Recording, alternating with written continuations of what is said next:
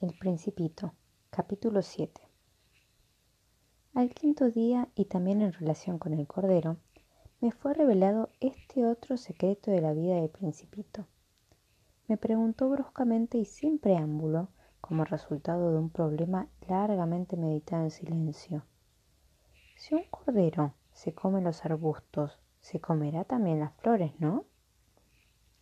Un cordero se come todo lo que encuentra. ¿Y también las flores que tienen espinas? Sí, también las flores que tienen espinas. Entonces, ¿para qué les sirven las espinas? Confieso que no lo sabía. Estaba yo muy ocupado tratando de destornillar un perno demasiado apretado del motor. La avería comenzaba a parecerme cosa grave y la circunstancia de que se estuviera agotando mi provisión de agua me hacía temer lo peor. ¿Para qué sirven las espinas? El principito no permitía nunca que se dejara sin respuesta una pregunta formulada por él. Irritado por la resistencia que me oponía el perno, le respondí lo primero que se me ocurrió. Las espinas no sirven para nada, son pura maldad de las flores. Oh. Y después de un silencio me dijo con una especie de rencor, No te creo. Las flores son débiles, son ingenuas, se defienden como pueden se creen terribles con sus espinas. No le respondí nada. En aquel momento me estaba diciendo a mí mismo, si este perno me resiste un poco más, lo haré saltar de un martillazo. El principito me interrumpió de nuevo mis pensamientos. ¿Tú crees que las flores... No, no creo nada. Te he respondido cualquier cosa para que te calles. Tengo que ocuparme de cosas serias. Me miró estupefacto de cosas serias. Me miraba con mi martillo en la mano, los dedos llenos de grasa e inclinados sobre algo que le parecía muy feo. Hablas como las personas mayores. Me avergonzó un poco, pero él, implacable, añadió. Lo confundes todo, todo lo mezclas. Estaba verdaderamente irritado. Sacudía la cabeza, agitando al viento sus cabellos dorados. Conozco un planeta donde vive un señor muy colorado que nunca ha olido una flor, ni ha mirado una estrella y que jamás ha querido a nadie. En toda su vida no ha hecho más que sumas, y todo el día se lo pasa repitiendo como tú. Yo soy un hombre serio, yo soy un hombre serio.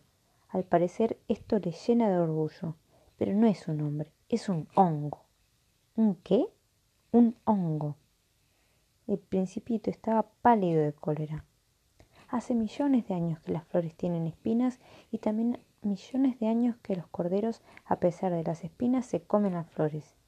¿Es que no es cosa seria averiguar por qué las flores pierden el tiempo fabricando unas espinas que no les sirven para nada?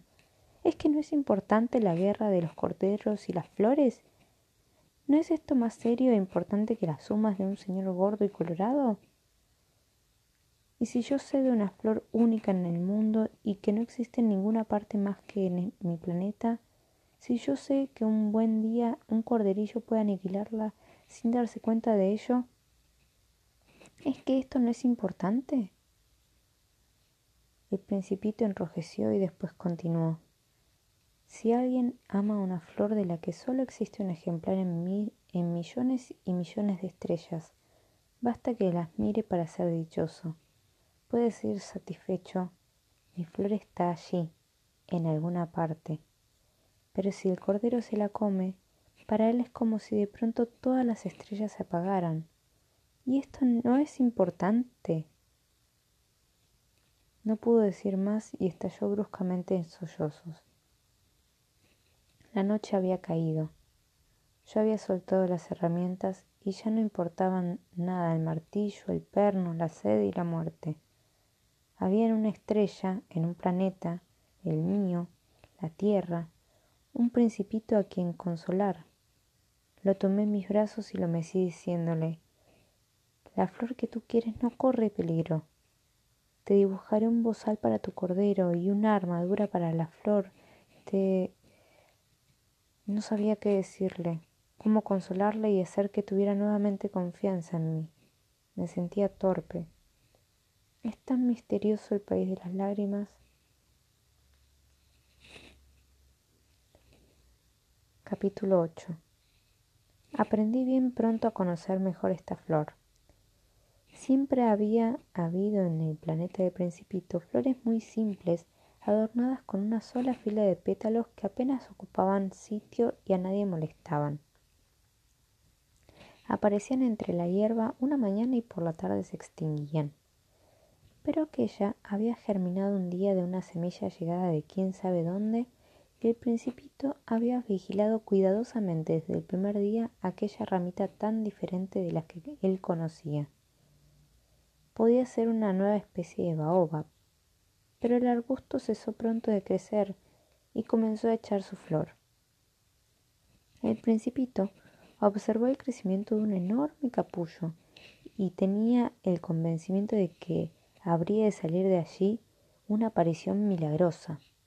Pero la flor no acababa de preparar su belleza al abrigo de su envoltura verde. Elegía con cuidado sus colores, se vestía lentamente y se ajustaba uno a uno sus pétalos. No quería salir ya ajada como las amapolas. Quería aparecer en todo el esplendor de su belleza. Ah, era muy coqueta aquella flor. Su misteriosa preparación duraba días y días, hasta que una mañana, precisamente al salir el sol, se mostró espléndida. La flor, que había trabajado con tanta precisión, dijo bostezando Ah, perdóname, apenas acabo de despertarme. Estoy toda despeinada. El principito no pudo contener su admiración. ¡Qué hermosa eres! ¿Verdad? Respondió dulcemente la flor. He nacido al mismo tiempo que el sol. El principito adivinó exactamente que ella no era muy modesta, ciertamente, pero era tan conmovedora. Me parece que ya es hora de desayunar, añadió la, flor. Si tuvieras la bondad de pensar un poco en mí, y el principito, muy confuso, habiendo ido a, buscar una regadera, la roció abundantemente con agua fresca. Y así ella lo había atormentado con su vanidad un poco sombría. Un día, por ejemplo, hablando de sus cuatro espinas, dijo el principito, ya pueden venir los tigres con sus garras. No hay tigres en mi planeta, observó el principito, y además los tigres no comen hierba. Yo no soy una hierba, respondió dulcemente la flor. Perdóname. No temo a los tigres, pero tengo miedo a las corrientes de aire. ¿No tendrás un biombo? Miedo a las corrientes de aire no es una suerte para una planta, pensó el principito. Esta flor es demasiado complicada. Por la noche me cubrirás con un fanal. Hace mucho frío en tu tierra no se está muy a gusto allá de donde yo vengo. La flor se interrumpió. Había llegado allí en forma de semilla y no era posible que conociera otros mundos. Humillada por haberse dejado sorprender inventando una mentira tan ingenua, tosió dos o tres veces para atraer la simpatía del principito. ¿Y el biombo? Iba a buscarlo, pero como no dejabas de hablarme, insistió en su tos para darle al menos remordimientos. De esta manera el principito, a pesar de la buena voluntad de su amor, había llegado a dudar de ella. Había tomado en serio palabras sin importancia y se sentía desgraciado. Yo no, no debía hacerle caso, me confesó un día el principito. Nunca hay que hacer caso a las flores, basta con mirarlas y olerlas. Mi flor embalsamaba el, el planeta embelezaba el planeta, pero yo no sabía gozar con eso. Aquella historia de garras y tigres que tanto me molestó hubiera debido enternecerme. Y me contó todavía, no supe comprender nada entonces, debí juzgarla por sus actos y no por sus palabras. La flor perfumaba e iluminaba mi vida, y jamás debí huir de allí. No supe adivinar la ternura que ocultaban sus pobres astucias. Son tan contradictorias las flores, pero yo era demasiado joven para saber amarla.